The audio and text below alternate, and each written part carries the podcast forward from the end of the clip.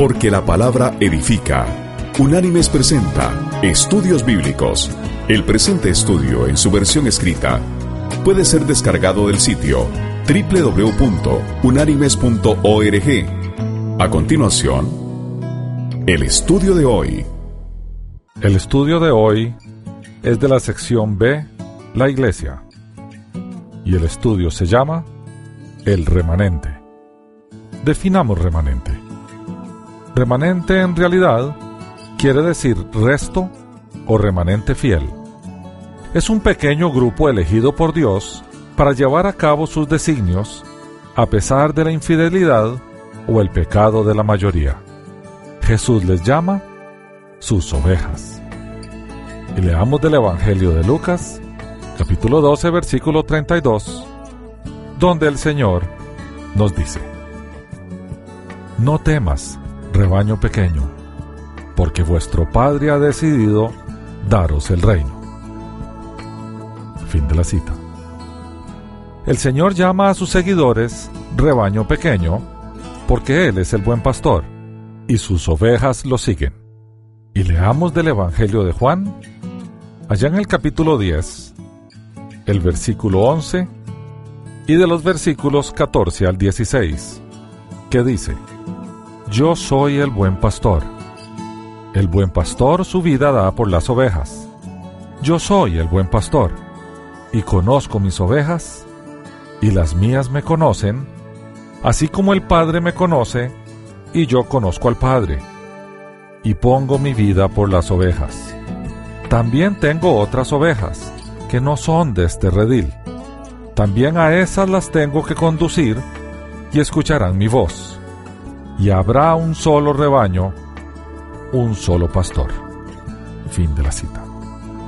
Y ahora vamos a leer del mismo Evangelio, del Evangelio de Juan, pero esta vez vamos a ir al capítulo 21 y vamos a leer el versículo 17 que dice, Le dijo la tercera vez, Simón, hijo de Jonás, ¿me quieres? Pedro se entristeció de que le dijera por tercera vez, ¿me quieres? Y le respondió, Señor, tú lo sabes todo, tú sabes que te quiero. Jesús le dijo, apacienta mis ovejas. Fin de la cita. Para hablar del remanente, vamos a conocer un poco la historia del profeta Elías, narrada allá en el Antiguo Testamento, en el primer libro de los Reyes, en el capítulo 19. De ahí vamos a leer del versículo 1 hasta el versículo 18. Veamos entonces la historia de Elías. Esto ocurría cuando Acab, el rey de Israel, tomó por esposa a Jezabel, y ésta llevó a Acab y a todo el pueblo a rendir idolatría a los otros ídolos, a otros dioses, a Baal. Entonces Dios levanta un profeta y lo envía al pueblo de Israel para que los exhortara. Ese profeta es Elías. Dice la historia bíblica que Elías fue a Acab y llevó mensaje divino. Entonces se programó una suerte de duelo entre los sacerdotes de Baal y Elías. Los sacrificios debían ser consumidos en los altares y el Dios que consumiera los sacrificios, ese iba a ser el Dios que privaría. Bueno, el sacrificio de Elías fue consumido completamente por fuego que bajó del cielo, mientras que los sacrificios de los sacerdotes de Baal, nada les pasó. Como resultado de eso, el pueblo reaccionó y con cuchillo en la mano, Elías mató a 200 sacerdotes de Baal. Y ahora veamos la historia, qué fue lo que pasó después. Y dice así, primero de Reyes, capítulo 19, de los versículos 1 al 18. Y leemos. Acab dio a Jezabel la noticia de todo lo que Elías había hecho y de cómo había matado a espada a todos los profetas. Entonces envió Jezabel a Elías un mensajero para decirle, Traigan los dioses sobre mí el peor de los castigos, si mañana a estas horas no he puesto tu persona como la de uno de ellos. Viendo Elías el peligro, se levantó y se fue para salvar su vida. Al llegar a Berseba, que está en Judá, dejó allí a su criado. Luego de caminar todo un día por el desierto, fue a sentarse debajo de un enebro. Entonces se deseó la muerte y dijo, Basta ya. Jehová, quítame la vida, pues no soy yo mejor que mis padres. Y echándose debajo del enebro, se quedó dormido. Pero un ángel lo tocó y le dijo, Levántate y come. Miró y vio a su cabecera una torta cocida sobre las ascuas y una vasija de agua. Comió, bebió y volvió a dormirse. Regresó el ángel de Jehová por segunda vez. Lo tocó y le dijo, Levántate y come, porque largo camino te resta. Se levantó pues, comió y bebió. Fortalecido con aquella comida, anduvo cuarenta días y cuarenta noches hasta Oreb, el monte de Dios. Allí se metió en una cueva donde pasó la noche. Llegó a él palabra de Jehová, el cual le dijo, ¿Qué haces aquí, Elías? Él respondió, He sentido un vivo celo por Jehová, Dios de los ejércitos, porque los hijos de Israel han dejado tu pacto, han derribado tus altares y han matado a espada a tus profetas. Solo yo he quedado y me buscan para quitarme la vida. Jehová le dijo, Sal fuera y ponte en el monte delante de Jehová.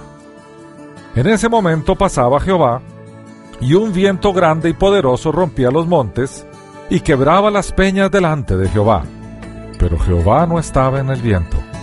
Tras el viento hubo un terremoto, pero Jehová no estaba en el terremoto. Tras el terremoto hubo un fuego, pero Jehová no estaba en el fuego y tras el fuego se escuchó un silbo apacible y delicado.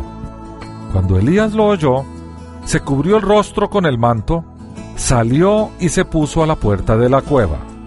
Entonces le llegó una voz que le decía, ¿Qué haces aquí, Elías?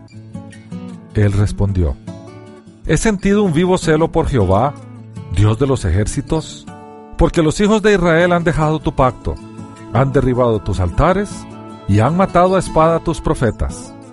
Solo yo he quedado y me buscan para quitarme la vida. Jehová le dijo, Ve, vuelve por el mismo camino hacia el desierto de Damasco.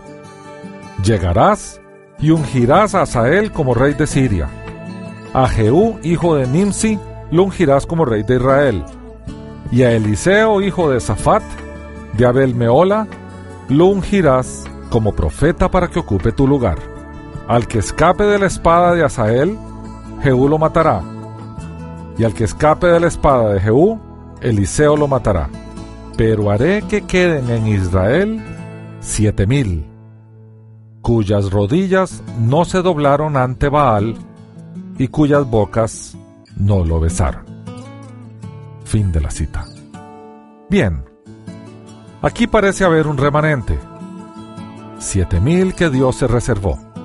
Veamos entonces, en términos generales, cuáles son las características del remanente. Este presenta dos características fundamentales. Primero, reconoce el fracaso y la ruina generalizada. Y segundo, cuenta con Dios y se aferra a su palabra. El ejemplo de esto lo tenemos en la narración de la aventura de Elías. Dios le dijo, yo haré que queden en Israel siete mil, cuyas rodillas no se doblaron ante Baal y cuyas bocas no lo besaron. Aquí tenemos la existencia del remanente. Cuando todos se arrodillan ante Baal, cuando toda boca le ha besado, hay siete mil que permanecen mirando al Señor. Ellos no tienen, tal vez, la fuerza para hacer explícita su fe y manifestar abiertamente su oposición al rey apóstata pero ellos guardan al menos una privada separación de la corrupción imperante. Yo haré que queden, dice el Señor. Este yo haré nos habla de una voluntad que es más alta que la de los hombres. Es Dios quien actúa. Así que no debemos buscar en el remanente mérito alguno de fidelidad, sino en Dios, quien los ha apartado para sí. Es un remanente escogido por gracia y no por obras, para que nadie se gloríe. Tempranamente, encontramos estos rasgos que caracterizarán el remanente en todas las épocas. Ellos han sido escogidos por la voluntad soberana de Dios y no por méritos. Ellos quedan para Dios cuando todos se han ido tras Baal. Son su saldo. Cuando toda la vendimia la ha aprovechado el enemigo. Pablo habla de este remanente. Pablo se refiere claramente a que en medio de la apostasía, de la rebeldía, de la idolatría, del ateísmo, el Señor tiene un remanente escogido para él. Este remanente tiene una misión bien clara. Ser fiel, ser obediente, ser genuino. Y así se lo dice Pablo a los cristianos que se congregaban en Roma.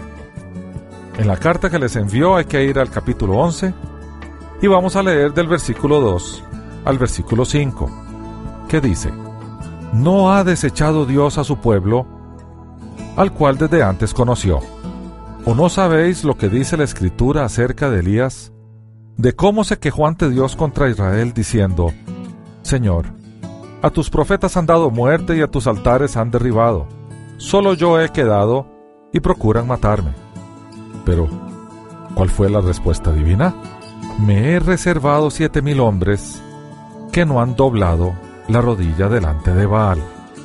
Así también, aún en este tiempo, ha quedado un remanente escogido por gracia. Fin de la cita. Y después en el último libro de la Biblia, vemos también una referencia a este remanente. Y vamos a buscar en el libro del Apocalipsis, en el capítulo 14, allí encontramos el versículo 12, que dice, Aquí está la perseverancia de los santos, los que guardan los mandamientos de Dios y la fe de Jesús. Fin de la cita. Bien, devolvámonos al Antiguo Testamento y veamos el remanente antiguo. Desde tiempos ancestrales, el Señor se reserva un remanente fiel.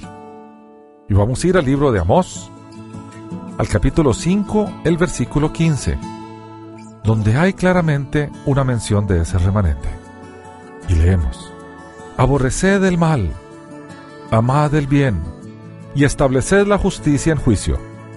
Quizá Jehová, Dios de los ejércitos, tendrá piedad del remanente de José.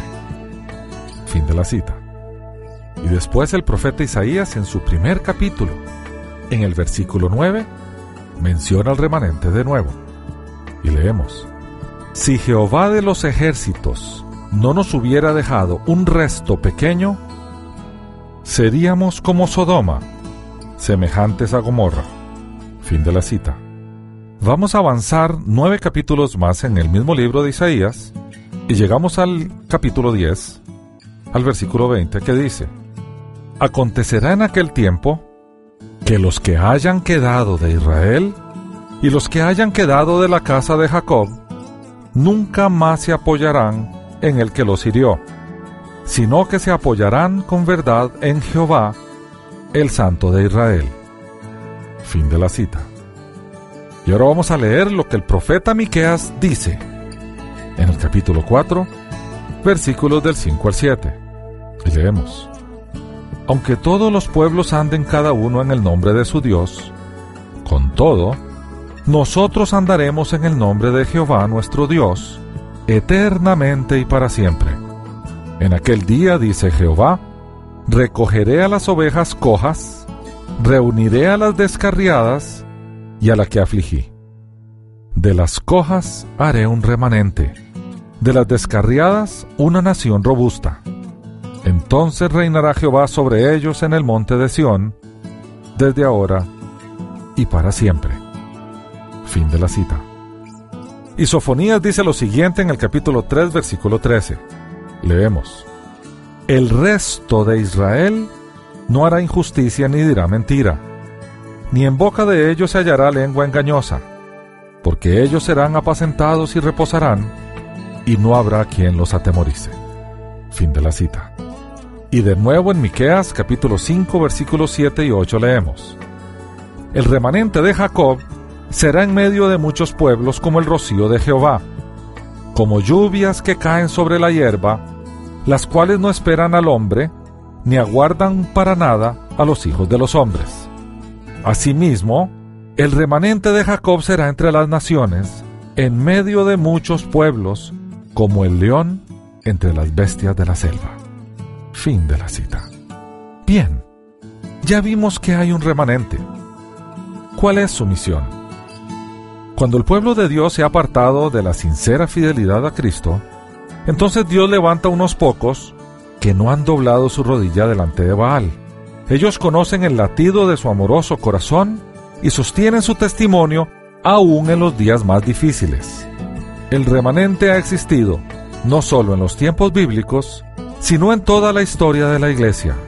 De cada época, se puede decir con toda seguridad lo que decía Pablo en sus días respecto de los judíos. Aún en este tiempo, ha quedado un remanente escogido por gracia.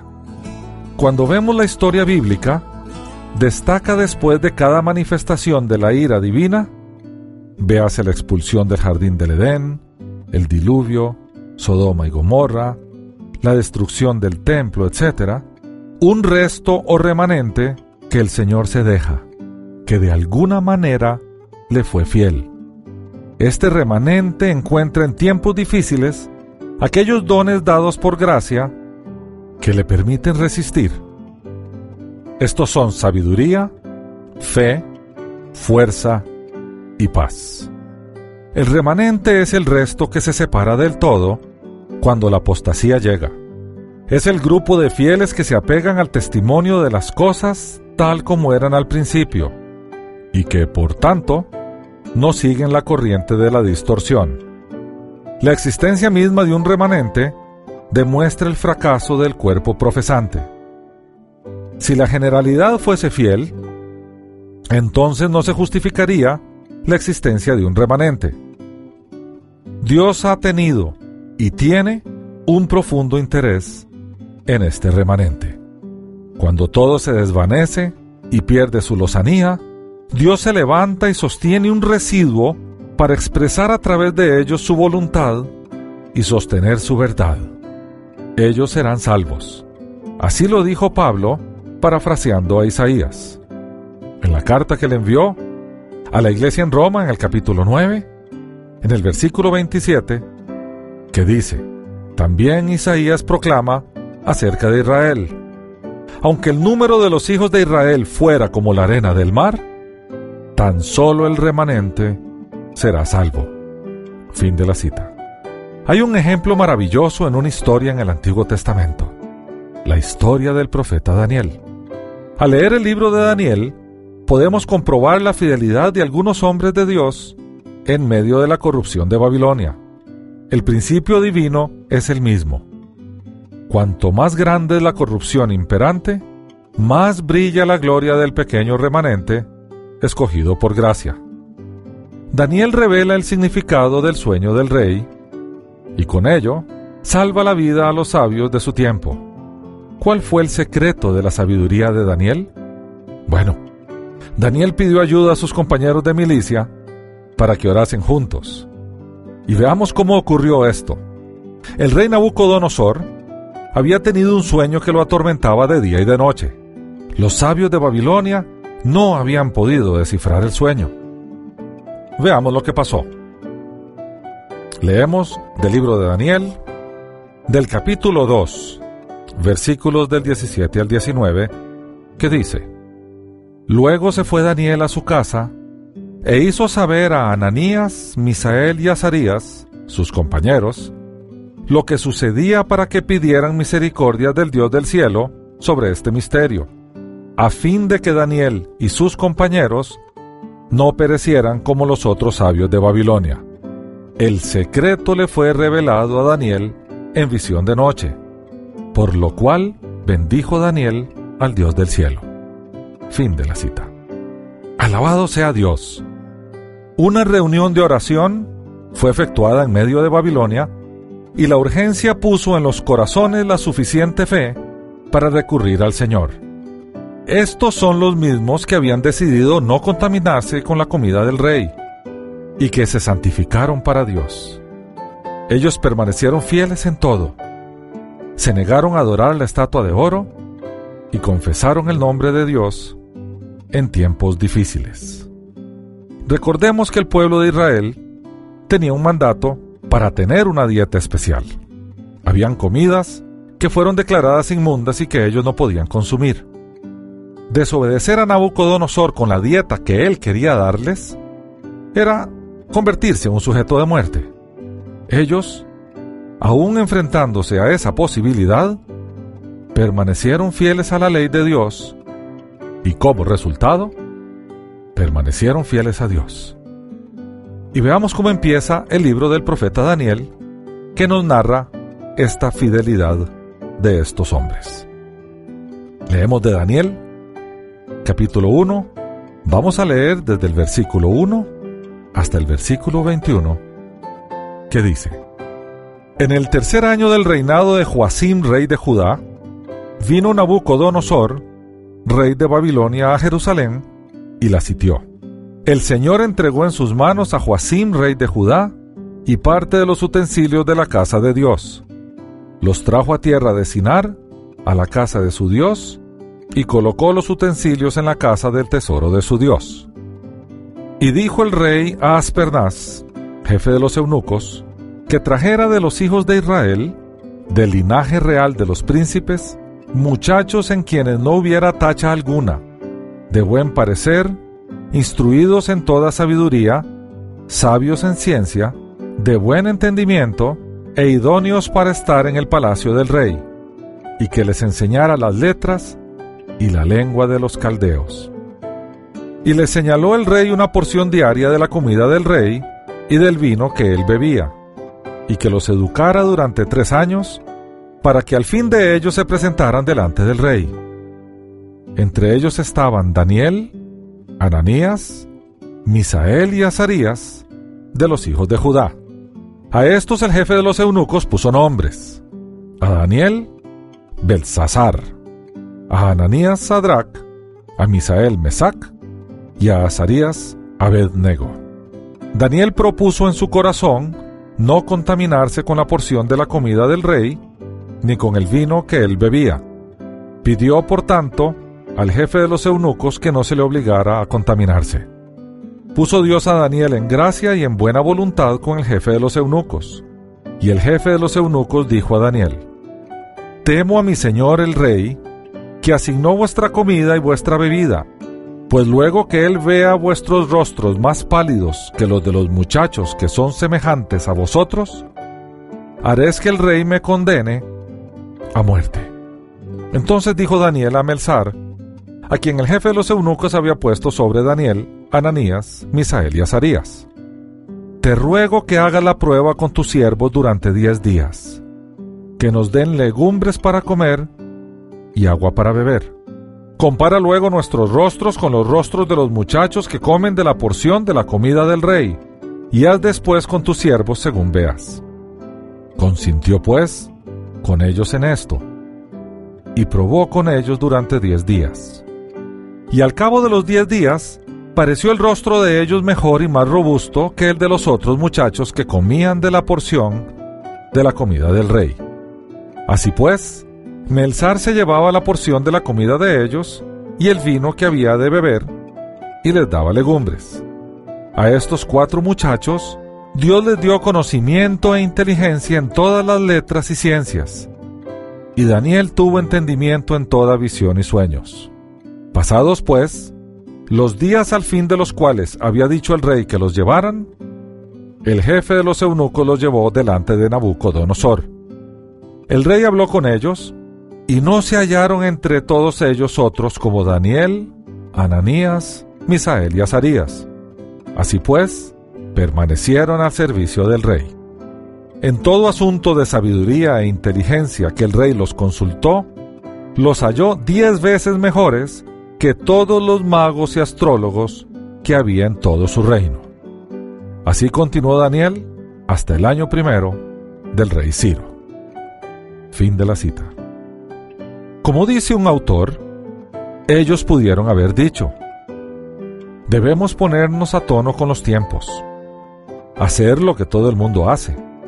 No conviene aparecer como extraños ante los demás, Debemos someternos exteriormente al culto público, a la religión oficial del país, guardando para nosotros nuestras opiniones personales. No somos llamados a oponernos a la fe de la nación. Si estamos en Babilonia, debemos conformarnos a la religión de Babilonia. Tales pensamientos acomodatizos hubieran sido la antesala de la apostasía. Pero ellos no pensaron así, ni lo hicieron así. Permanecieron fieles. Y Dios los premió. Esto nos lleva a la siguiente reflexión. Sería fácil y cómodo adoptar, en medio de la apostasía general, una actitud displicente y descuidada, tanto respecto de la verdad como de nuestro andar personal. Sin embargo, es en este momento que debemos comprobar cómo el Espíritu nos anhela celosamente, porque el Señor nos conoce y nos aparta. Y así se lo indicó Pablo a su discípulo Timoteo en la segunda carta que le envió, en el capítulo 2, en el versículo 19, y le dijo, Pero el fundamento de Dios está firme, teniendo este sello. Conoce el Señor a los que son suyos, y apártese de maldad todo aquel que invoca el nombre de Cristo. Fin de la cita. Apartarse es el primer paso, pero este va seguido de otro.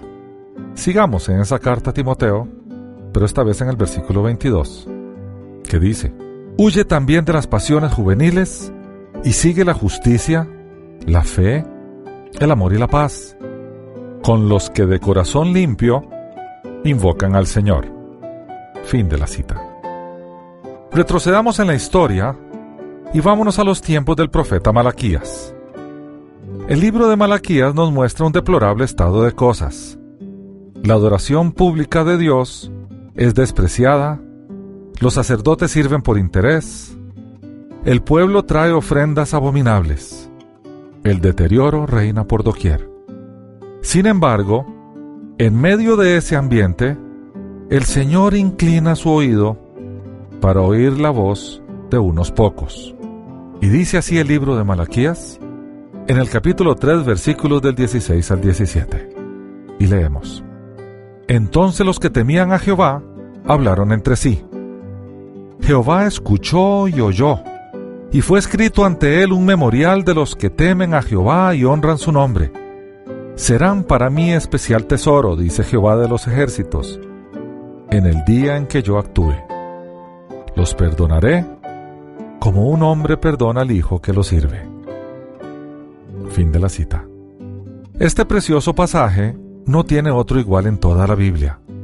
En ningún otro lugar se muestra que el agrado de Dios por sus hijos lo lleve a anotar en un libro de memoria la fe de ellos. La frase los que temen a Jehová y los que honran su nombre indica una devoción personal e íntima con Dios.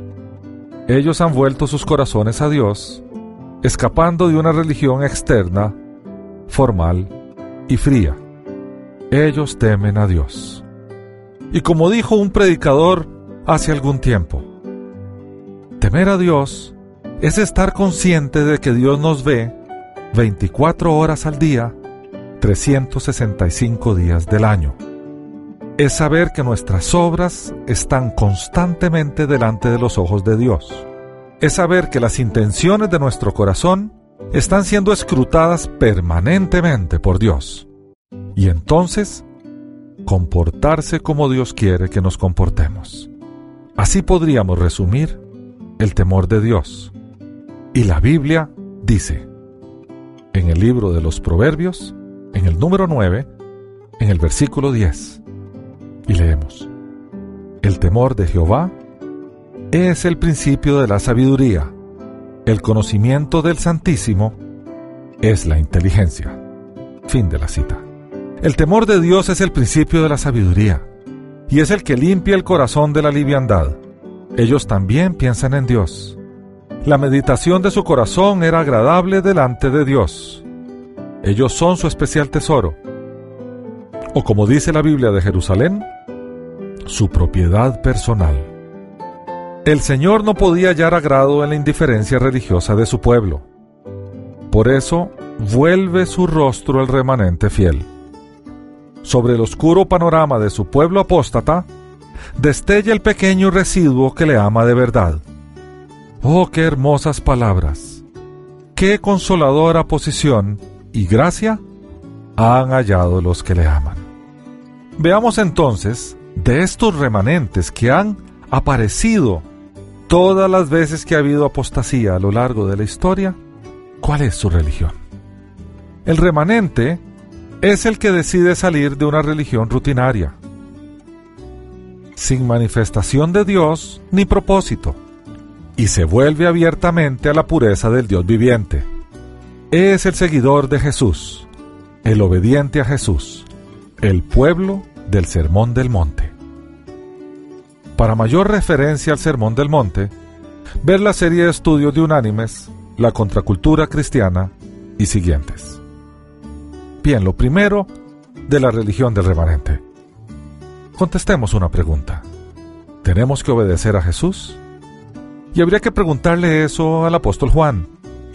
Él nos respondería diciendo, vea la primera carta que escribí, al capítulo 2, del versículo 3 al 6, y lee, y dice así, en esto sabemos que nosotros lo conocemos, si guardamos sus mandamientos. El que dice, yo lo conozco, pero no guarda sus mandamientos, el tal es mentiroso y la verdad no está en él. Pero el que guarda su palabra, en ese verdaderamente el amor de Dios se ha perfeccionado. Por esto sabemos que estamos en él. El que dice que permanece en él, debe andar como él anduvo. Fin de la cita. El texto no deja espacio para especular. Debemos obedecer los mandamientos de Jesús y además comportarnos como Él se comportó. Debemos entender nuestro llamado como su remanente, su pueblo escogido, y vivir de acuerdo a ese llamado. La expectativa del Señor en términos de nuestro comportamiento está delineada en el Sermón del Monte, capítulos 5, 6 y 7 del Evangelio de Mateo. Allí el Señor nos indica cómo debe ser nuestra conducta en nuestro rol de discípulos. ¿Cómo debe ser nuestra cultura? ¿Cómo debe ser la nueva cultura? Es en este sermón donde Jesús planteó a sus discípulos una nueva forma de vida, donde compara los patrones de comportamiento de la ley de Moisés, los judíos la llaman la Torá, los primeros cinco libros de la Biblia, con los nuevos parámetros de comportamiento basados en los dos grandes mandamientos que nos dejó, el amor a Dios sobre todas las cosas y el amor al prójimo como a nosotros mismos. Él invita a dejar el yugo de la ley y recibir su yugo, que es fácil. Nos invita a diferenciar la ley que hay que obedecer con el Evangelio que hay que vivir. En este sermón delineó una nueva cultura opuesta a la de entonces y con seguridad a la actual. Él nos ha llamado a ser diferentes. Porque el tema esencial de toda la Biblia, del principio al fin, es que el propósito histórico de Dios es llamar a un pueblo hacia sí mismo. Que este pueblo es un pueblo santo, apartado del mundo para pertenecerle y obedecerle. Y que su vocación debe ser congruente con su identidad. Es decir, ser santo o diferente en toda su apariencia y conducta. De eso se trata ser rebaño de Dios, ser remanente, ser santo, ser apartado para dar testimonio, ser fiel, en fin, ser cristiano. Su pueblo, su manada pequeña, espera con ansiedad el día en que el Señor ponga su mano sobre el hombro y diga, como dijo en el Evangelio de Mateo, capítulo 25, versículo 21, que dice, Bien, buen siervo y fiel. Sobre poco has sido fiel, sobre mucho te pondré. Entra en el gozo de tu Señor. Hasta aquí el estudio de hoy. Algunas referencias de este estudio han sido tomadas del libro El Sermón del Monte de John Stott, publicado por Ediciones Certeza. Este estudio está basado parcialmente en el artículo El Remanente de la revista Aguas Vivas publicado en el sitio en internet www.aguasvivas.cl. Las citas de las escrituras son tomadas de la Biblia Reina Valera, revisión 1995. Unánimes presentó Estudios Bíblicos, porque lámpara a mis pies es tu palabra y lumbrera en mi camino. Que Dios te bendiga.